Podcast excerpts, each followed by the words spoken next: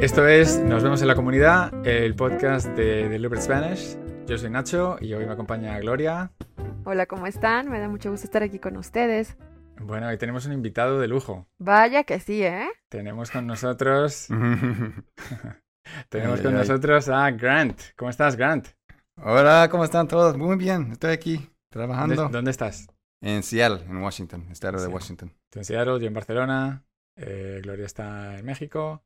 Así y, es. Y nada, pues vamos a hablar un ratito. O sea, la idea de hoy es que nos cuentes un poco cómo ha sido tu experiencia eh, estudiando español, aprendiendo español, cómo, cómo ha ido cambiando tu rutina con el, con el tiempo. Entonces, si te parece, eh, nos puedes contar por qué empezaste a estudiar español y cómo ha ido tu viaje así, más o menos, durante los últimos años. Claro, claro que sí, me parece bien, pero para empezar, quiero, quiero decir que, bueno, es un honor estar aquí con ustedes, los políglotos, ¿no? No lo merezco estar aquí en, tu, no sé, en su, su, compañía, pero creo que voy a establecer como el récord de, de errores, no sé, cometidos en el podcast, pero es un punto de orgullo. Exacto. O sea, los errores, como siempre hemos dicho, eh, cuantos más errores cometas, más probabilidades tienes de mejorar, ¿no? Exactamente, sí, sí, sí. Bueno, mis motivos para empezar a eh, estudiar español, bueno, antes tenían que ver con mi trabajo, mi campo de trabajo, eh, el cual es trabajo social. Empecé a estudiar y trabajar en ese campo en Chicago, eh, donde hay vecindarios gigantes de mexicanos, latinos, puertorriqueños, todos los latinos, ¿no? Y yo sabía en, en, ese, en aquel momento que necesitaría hablar español si quisiera contactar con la mayor cantidad de gente posible, ¿no? Por eso como empecé a poner manos a la obra, realmente como formar una rutina diaria, pero no, realmente no empecé a estudiar de manera como dura hasta que mi esposa y yo decidimos a tomar un viaje. Vale, o sea que lo, lo habías lo habías pensado durante tiempo, o sea, tú vivías rodeado de hispanohablantes y decías, me gustaría mucho poder interactuar con ellos, pero eh, no arrancabas, a lo mejor. O sea, querías, pero no tenías un plan. ¿Y qué es lo que pasó para motivarte? Bueno, es que como todo el mundo, yo tomé un par de clases en la universidad, pero no me sirven, no me sirvieron para mucho. Es como, es una entrada en el, en el mundo nuevo para, no sé, estar un poquito más cómodo con los sonidos, la, manera de conjugar, un poquito de la estructura, pero recuerdo bien, de hecho, en el momento en que me di cuenta de que el español del aula no sería suficiente para conectar con gente real, común y corriente, yo estaba haciendo mi primera pasantía porque en el programa de, en la mayoría de los programas de trabajo social, de maestrías, hay que hacer como dos pasantías distintas cada, cada año. Normalmente el programa dura dos años. Éramos dos, yo y una chica, y esa chica había puesto, había escrito en su currículum que hablaba español con fluidez. Y estábamos trabajando en una agencia de prevención de violencia. La mayoría de nuestros compañeros de trabajo eran como expandilleros. Eh, nuestro jefe era expandillero que pasó 15 años en la cárcel. Entonces fue como un ambiente medio fuerte y estábamos charlando con nuestro jefe y él le dijo a ella, ah, qué bueno que hablas español, inglés. Y después cambió y la saludó en, en español de forma rápida y de forma como de la calle, del barrio. Y ella se quedó en blanco, se puso como rojísima, creo que no entendió ninguna palabra y en ese momento, bueno, me sentí mal por ella, pero también saqué una buena lección de que, bueno, tengo que esforzarme más y salir del, del aula porque eso no sería suficiente. Entonces, mi esposa y yo estábamos buscando un cambio en la vida y queríamos como englobar un viaje con el aprendizaje entonces decidimos, habíamos decidido a mudarnos desde Chicago hasta Seattle, entonces entre la mudanza fuimos a ese viaje. ¿Y dónde, dónde fue este viaje? A siete países, empezamos en Guatemala, desde Guatemala fuimos a Colombia y desde ahí hicimos la bajada de Sudamérica. ¿Durante cuánto tiempo, Grant? diez meses. Wow. Diez meses. Diez meses viajando, wow. Sí, sí. Colombia, Perú, Ecuador, Chile y Argentina. En, en, en la subida fuimos a México también. Ah.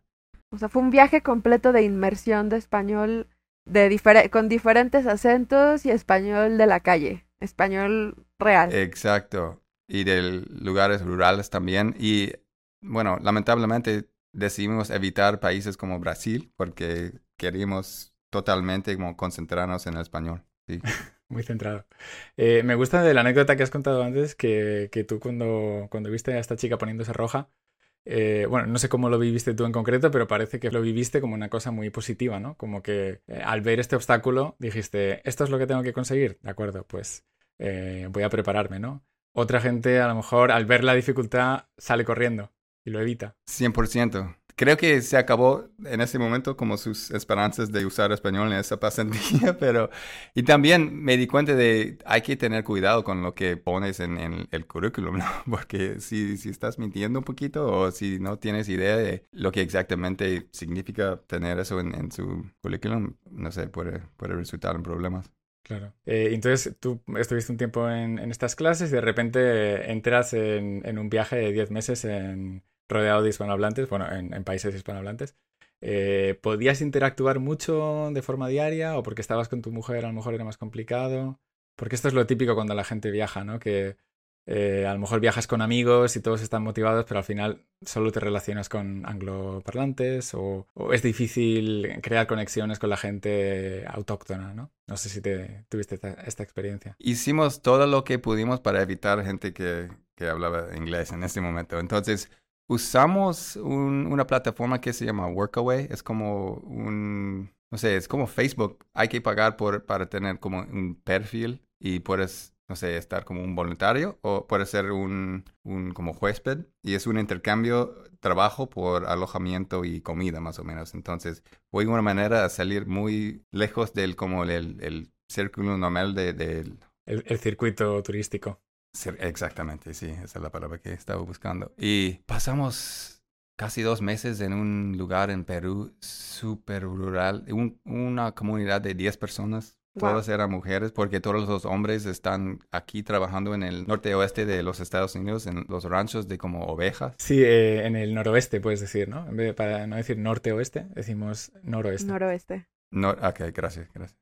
Oye, Grant, yo tengo una pregunta. A ver, o sea, habías estado tú en un ambiente muy de español formal, ¿no? Y de alguna manera si interactuabas con latinos en Estados Unidos, probablemente eran latinos que de alguna forma tenían nociones del inglés tal vez, porque pues vivían en Estados Unidos, pero cuando emprendiste tu viaje junto con tu esposa, llegaste tú externo a un ambiente completamente hispanohablante y tuviste que interactuar con los hispanos en su hábitat natural, digámoslo así. Entonces, mm. ¿tuviste como alguna complicación o algún miedo o qué es lo que sentiste la primera vez que tuviste que interactuar por primera vez con un hispanohablante en el mundo real, en un en una digamos en alguna en una esfera social hispanohablante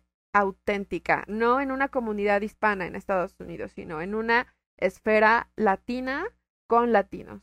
Entonces tengo una historia, porque empezamos en Guatemala porque hay escuelas muy baratas para estudiar español, entonces eso considero como un ambiente seguro todavía. Entonces tomé clases durante un mes con un acento guatemalteco que es muy como neutral y desde ahí fuimos a Colombia. Y en el aeropuerto nos dimos cuenta de que todo iba a cambiar porque me nos preguntó, no sé, una mujer en, el aeropuerto para nuestros nombres, pero ella dijo, ella nos dijo, me colaborarás con tu nombre, por favor. De esa manera. Y no teníamos ninguna idea de lo que estábamos preguntando. No fue el típico, ¿cómo te llamas? Exacto. ¿Cuál es tu nombre? Exactamente, sí. Soy Grant de Chicago, así. Sí, entonces en ese momento nos, nos dimos cuenta de que, a ah, que cada, cada país va a tener como sus propios como matices y estilos diferentes y tenemos que estar como atentos. sí. así, se, así es como se aprende rápido, ¿no? Esta primera interacción, o sea, esto fue como em, una toma de contacto, ¿no? Pero eh, supongo que lo que te quería preguntar, Gloria, era más bien cuando, cuando tienes como tu primera interacción de dos minutos, ¿sabes? Que ahí realmente estás ya en modo conversación, en plan, acabo de tener una conversación en español. Creo que lo estaba esperando mucho porque me, me da más como miedo y me pongo nervioso cuando tengo que hablar español ante una persona que también habla inglés. Entonces no me da mucho miedo hablar con un hispanohablante que no, no, no conoce inglés porque es, no sé, no tengo el, mismo miedo de cometer errores, no sé por qué. Sí, yo, yo lo he visto mucho, eh, es muy común el, comentario que nos hacen alumnos de em, no me importa hablar, pero tiene que ser con gente que no conozca. O mm. eso, como tú has dicho, gente que no hable mi idioma, ¿no? Porque si tú estás hablando su idioma y ellos no hablan el tuyo, no hay ningún problema. Pero creo que el momento, más, el momento crucial es cuando tú dices algo en español y te responden en inglés eh, hay que tener las cosas muy claras para no venirte abajo, ¿no? Para no desmoralizarte cuando te responden en inglés. Y a lo mejor el motivo, el motivo por el que te han respondido en inglés eh, no, es, no es nada, no, es, no, tiene nada que ver con tu nivel, sino esta persona dice, ah, por fin puedo practicar mi inglés. O le voy a hacer la vida más fácil porque ¿quién querría aprender español? ¿No? En cambio, mm, tus motivos son justamente los contrarios. Entonces, a veces superar esta primera barrera es complicado. Tienes razón. A mí me ha pasado eso justamente de que voy, por ejemplo, me pasó en Alemania, que yo llegué a Alemania, llegué, fui a estudiar alemán y yo a todas las tiendas, a todos los establecimientos a donde iba y que había alemanes atendiendo, yo llegaba y yo quería hablar en alemán y me respondían en inglés.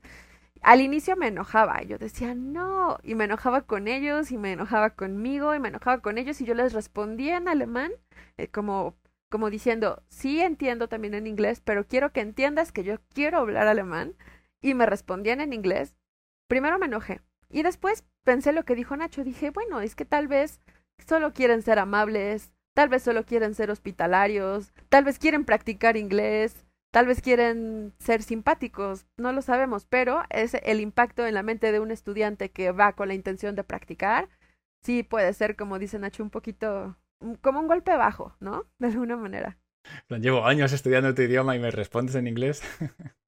Exacto. ¿Y entonces cómo, cómo, fue la progresión? Porque supongo que desde el día uno, eh, diez meses más tarde, eh, la percepción cambió un poco, ¿no? Cambió mucho, sí, sí. Creo que siempre, desde que empecé, he estado en, en la fase de como obsesión y eso fue, no sé, abrió todas las puertas para estar obsesionado en, en, en en algunos como sitios. Me había vuelto como más cómodo con todo. Empecé a entender el ritmo, ¿no?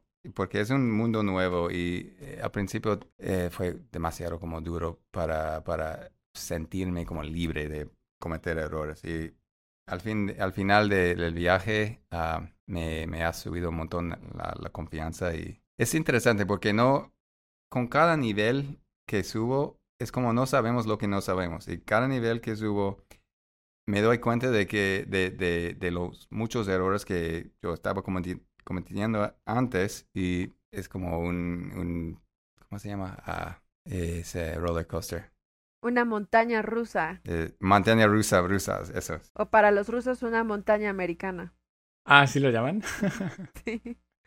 Una montaña americana, muy bien. En Rusia, sí. Eh, claro, y al final lo único que puedes controlar es tu estado emocional, ¿no? O sea, eh, y tu rutina diaria, supongo, que, que ha sido... Bueno, por lo menos es lo que, lo que recomendamos, ¿no? No puedes controlar si te hablan en inglés o no, no puedes controlar cuántos hispanohablantes hay a tu alrededor en ese momento, pero sí puedes controlar cómo va a ser tu rutina diaria, eh, cómo te vas a enfrentar a los obstáculos, ese tipo de cosas, ¿no? Entonces eh, supongo que después de, de los 10 meses pasaste por distintas etapas, ¿no? Y, sobre todo es un viaje que te acabas conociendo a ti mismo, ¿no? Acabas conociendo cuáles son tus eh, puntos fuertes, cuáles son tus puntos débiles, cómo te llevas con... Eh, cuando tienes que improvisar, cómo, te llevas con la incertidumbre, ¿no? Todo esto es, es todo un aprendizaje. Sí, creo que terminé el viaje con, con muchas más ganas de seguir aprendiendo tenía la oportunidad de, sentirme, no sé, algunos momentos de, éxito y fue como una adicción, ¿no? Se vuelve una adicción, ¿no, Nacho? Se vuelve una adicción, claro, porque eh, al principio tienes momentos de éxito, como te has dicho, y luego eh, empiezas a subir el nivel. Y ya llegar a este nivel ya no es suficiente, ¿no? Ahora quieres hacerlo mejor todavía. Entonces te pasas años eh, persiguiendo ese, ese subidón inicial ¿no? que tuviste. Porque tú luego, cuando volviste, eh, empezaste a trabajar de em, terapeuta social o ya lo hacías antes? Cuando terminaste el viaje y volviste a Estados Unidos. Lo hacía antes, pero no, no, con, no con latinos, sí. Bueno, lamentablemente no, no usaba español tanto como me gustaría en mi trabajo. Eh, está como limitado con hablar con los padres de mis, clientes, porque todos mis clientes que son latinos prefieren hablar en inglés conmigo. Pero hablo español con los padres para programar y confirmar citas y como ponerlos al día en cuanto al trabajo que estamos haciendo con, con sus hijos. Pero con los, con los jóvenes que hablan los ambos idiomas, creo que sirve también porque primero no me pueden como burlarse de mí tan fácilmente y no sé, ser capaz de cambiar y, hasta eh, hablar como un poquito de spanglish o eh, traducir alguna palabra. Si estamos hablando de términos medio como avanzados de terapia, algo así, a veces tengo que traducirla eh, en español y ayuda mucho.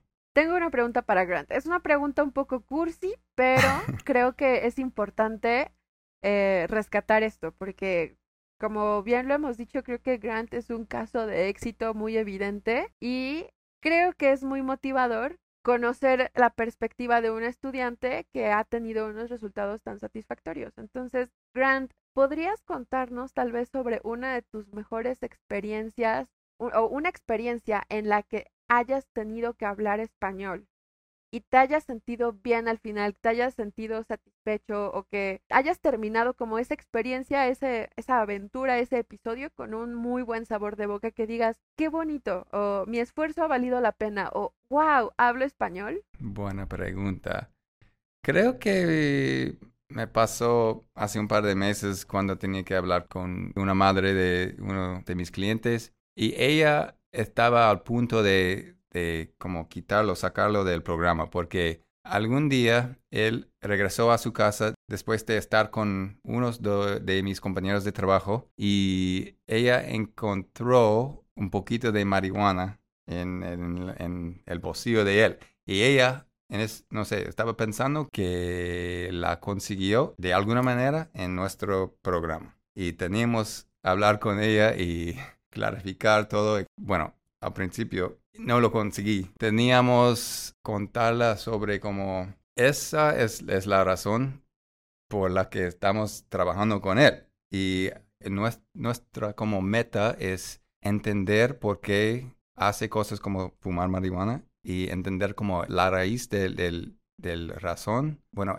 él está intentando de satisfacer como alguna necesidad y nuestro trabajo es como enterarnos muy bien de por qué lo hace y tenemos que reemplazar con otro comportamiento. No lo estoy explicando muy bien ahora, pero con ella creo que fue como un éxito porque ella decidió ah, dejarlo como seguir en, el programa y creo que entendió después como algunos como detalles de teoría del comportamiento, no sé. ¿Crees que haber podido explicárselo en español le hizo eh, confiar más en ti que si se lo hubieras explicado en inglés.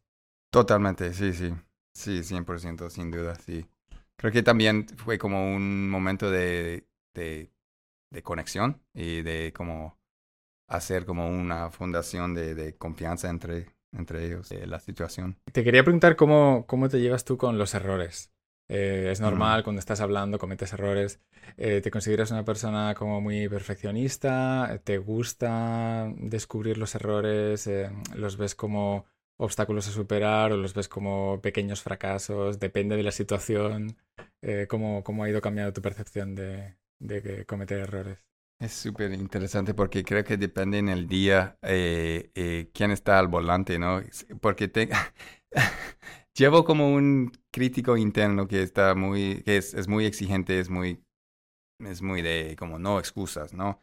Y si, si él está al volante, lo, los errores me cuestan un montón y me, como me, me bajan la confianza, pero si la voz como mía está al volante, digamos, uh, creo que puedo verlos como oportunidades, ¿no? De aprender, de, de, de superar como un, un debilidad o un, un área en, en, el que tengo que hacer más. También depende del estado de ánimo a veces, ¿no? Si estamos en un día en el que no nos sentimos muy bien y cometemos un error, es más difícil que nos perdonemos a que si es un día en el que todo nos está saliendo bien y cometemos un error simple, decimos, ah, jajaja, ja, ja, no pasa nada, hasta nos reímos, lo corregimos y ya, pero a veces si es un mal día, cometemos un error y no, no lo perdonamos, ¿no? Totalmente, sí. ¿Y cómo estás llevando eh, tu rutina? O sea, todos los días estudias un poco, ¿te gusta estudiar por la mañana? ¿Te gusta estudiar por la tarde? Em, qué, estrategia crees que, te ha servido mejor durante, durante esta época? ¿O has ido cambiándola? Porque también depende del momento, ¿no? Sí, han cambiado un poquito en, los últimos como seis meses porque me, me, acepté como otro puesto con un montón de responsabilidad y no tengo tiempo libre y no tengo como el lujo de, de saber cuándo voy a tener tiempo libre. Entonces tenía que cambiar. Antes me encantó estudiar en la mañana, por la mañana, temprano. Pero también con, con ese nuevo puesto cambió mi horario y ahora me di cuenta de que sí puedo como estudiar durante la noche si manejo como todo el día de manera como con equilibrio, ¿no? De mi energía. Porque antes llegaba a casa agotado y no era capaz de, estudiar por la noche, pero ahora hago algo todos los días. Me, me, me gustó mucho lo que dijiste, Nacho, en, creo que en el episodio 6, no sé, lo del cómo podemos superar el miedo de hacer, de, cometer errores. Y ahora estudio de forma como caótica, así. Un día es como una serie, me gusta leer, pero también trato de como hacer algo de, de, modo intensivo, de modo como activo, como cuando estaba haciendo eh, Deliberate Spanish, la rutina era así, era como no, no tenía opción de, de cambiar la rutina, pero ahora es más como flexible, creo. Claro. O sea, cuando estás haciendo el curso, la rutina te la damos nosotros y cuando termina el curso tienes que seguir tú con tu propia rutina. Y esto tiene ventajas e inconvenientes, ¿no? La, ventaja es que es más flexible, el inconveniente es que a lo mejor requiere un poco más de, fuerza de voluntad, ¿no? Creo que me distraigo fácilmente con las opciones, porque hay, hay, millones, ¿no? Es como, creo que no tengo la capacidad de quedarme en un camino de voy a pasar un mes estudiando como verbos pronominales, algo así. Por eso me, me, cuesta, siempre me ha costado la idea de dominar algún aspecto de español, de un, de un idioma, porque si aprendo algo, lo entiendo bien, pero si no, no lo pongo en práctica como muy a menudo, voy a perderlo. Pero está, está en, en la mente, no sé, saltando, está ahí, pero no, no he experimentado la sensación de completamente dominar un aspecto. O sea, por un lado, cuando tú dices hay demasiadas opciones, eh, está claro que, que, o sea, esto puede parecer un problema, pero realmente cualquier cosa que elijas lo puedes convertir en un ejercicio deliberado, ¿no? Entonces, em, no es que tienes que ver una serie en concreto y no otra, o que si te gusta leer no vas a mejorar tanto como si te gusta escuchar. O sea, con cualquier tipo de material nativo eh, puedes mm, aprender cosas, ¿no? Y de hecho tiene sentido que aprendas con cosas que están mm, en tu día a día, que, que forman parte de, no sé, lo que te interesa, lo que te ha pasado ese día, las interacciones que has tenido ese día. Eso por definición van a ser cosas caóticas, ¿no? Como tú dices. Lo que sí que puedes hacer es atrapar esos momentos. O sea, tú tienes una interacción rápida con una persona y puedes decir, ah, vale, sí, entendí lo que quería decir, pero a lo mejor no, mm, no me he fijado en el detalle de la palabra que usó, o yo quería decir una cosa y no sabía exactamente cómo decirla, pero no te molestas en buscarlo. Estas son decisiones que tomas, ¿no? O sea, si tú estás hablando con una persona y, dices, ay, en este sitio yo tenía que haber dicho una frase condicional, pero no sé cómo hacerlo. Voy a pensarlo ahora, que tengo más tiempo, para que la próxima vez eh, no tenga problemas, ¿no?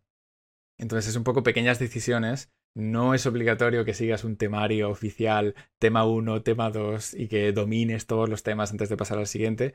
Los idiomas eh, son cosas continuas, o sea, tú vas dando vueltas y cada vuelta que das, revisando, por ejemplo, Serie Star, ahora, después de años estudiando español, tú ahora revisas Serie Star y vas a darte cuenta de detalles que hace cinco años o hace lo que sea no, no habrías visto, ¿no?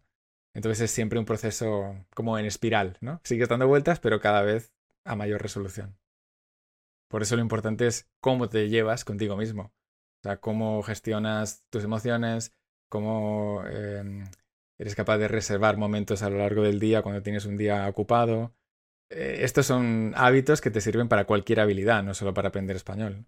Claro que sí, y me, me encantó algo que, que tú dijiste, Nacho, en ese episodio, creo que el eh, número 6, no sé. Cuando te encuentras en un momento de duda, no sé, si, si te sientes que, que no estás avanzando o que eh, todo es un fracaso, hay que reflexionar, hay que volver a los motivos originales, porque eso me ayuda un montón, porque como, como he dicho, llevo como ese crítico interno adentro y a veces estoy cargando o estoy como llevando eh, las expectativas de, expectativas de, de, los demás y no son, no son las mías. Y cuando puedo recordar por qué estoy haciendo todo eso, es mucho más fácil como tranquilizarme y tratar los errores como ayuda, como, como oportunidades y me sirve un montón. ¿Y cuáles son? ¿Cuáles son tus motivos? Que cuando te preguntas eh, por qué estoy haciendo todo esto, ¿qué te respondes? Bueno, mi meta es ser capaz de hacer como sesiones completas de terapia en español sin tener miedo de, perder, no sé, un detalle o de, cometer errores graves, porque voy a seguir cometiendo errores, pero no sé, en una sesión de terapia, si, si hablamos de temas bien delicados, no quiero perder un, detalle. Entonces es la meta y no quiero hablar mucho de la política, pero tiene que ver un poquito de nuestra situación aquí. Cuando ganó Trump,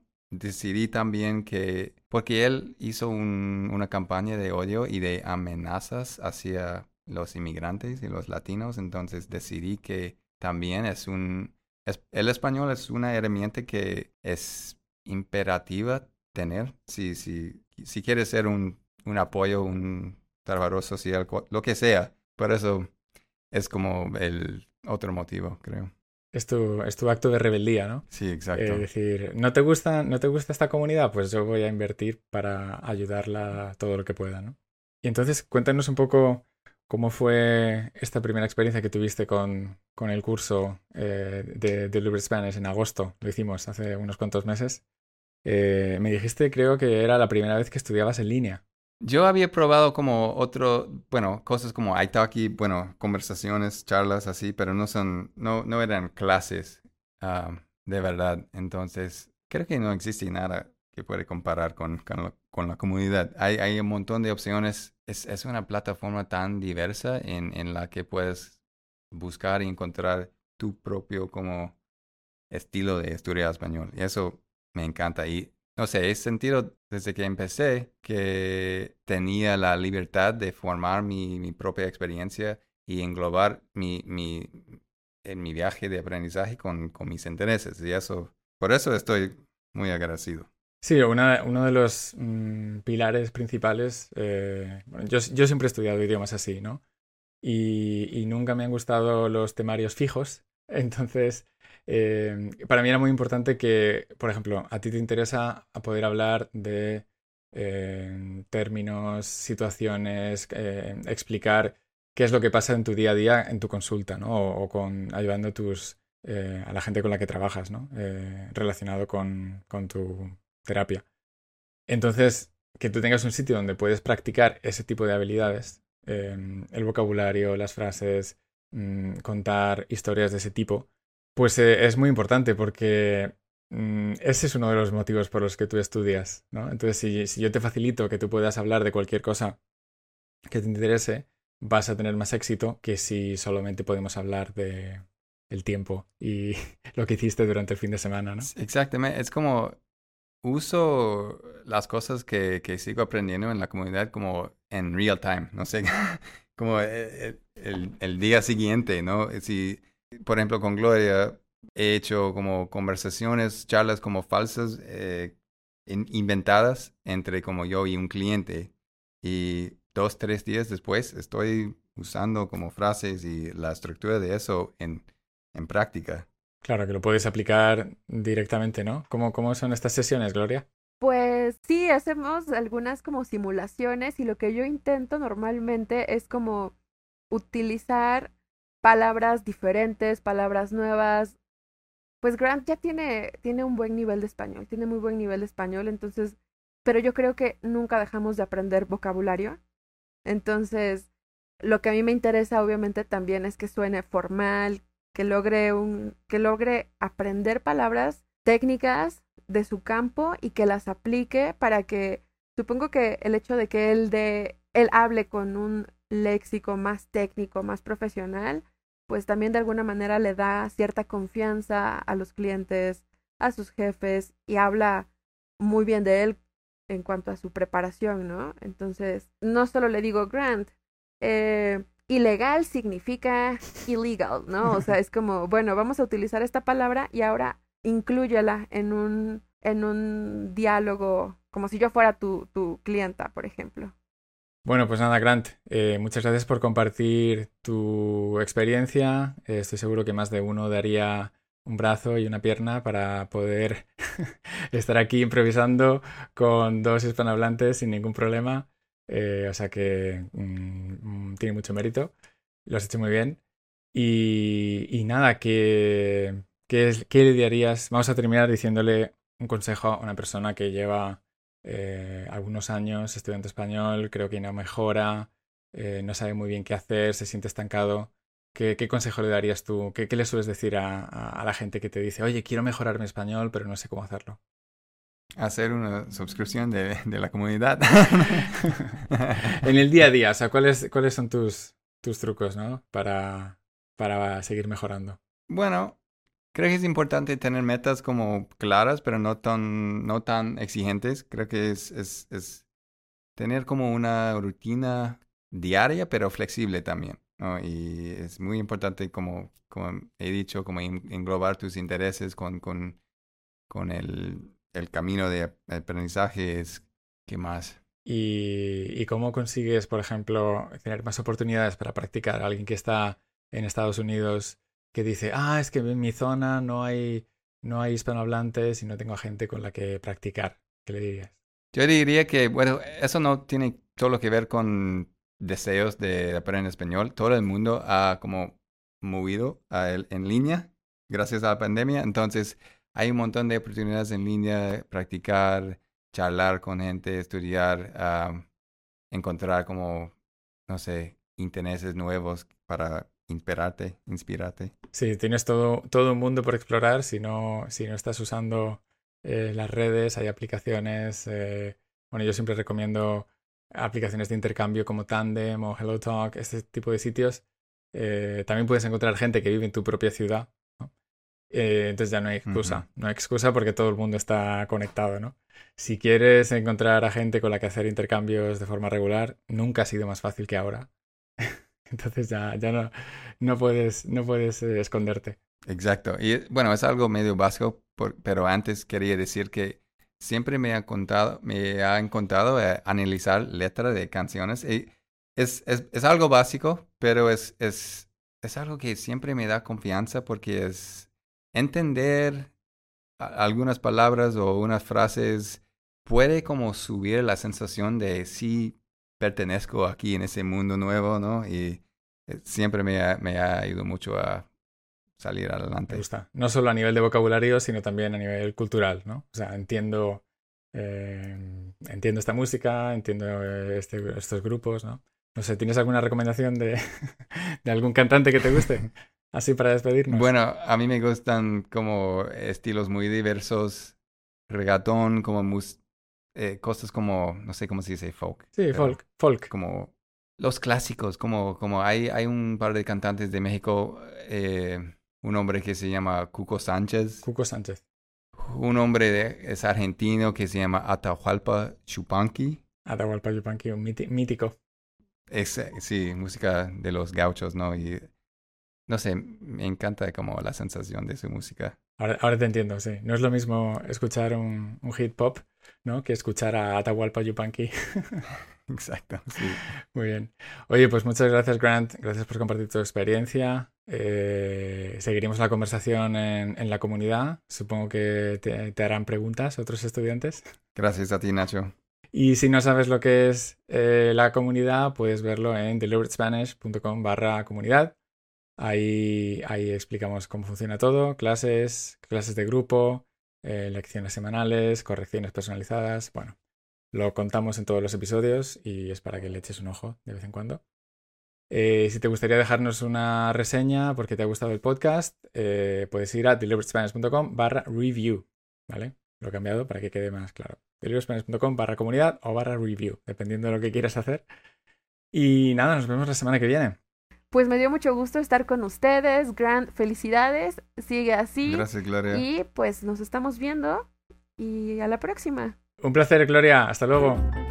Muchas gracias, Grant, por estar aquí y hasta luego. Gracias. Hasta luego. Chao, chao.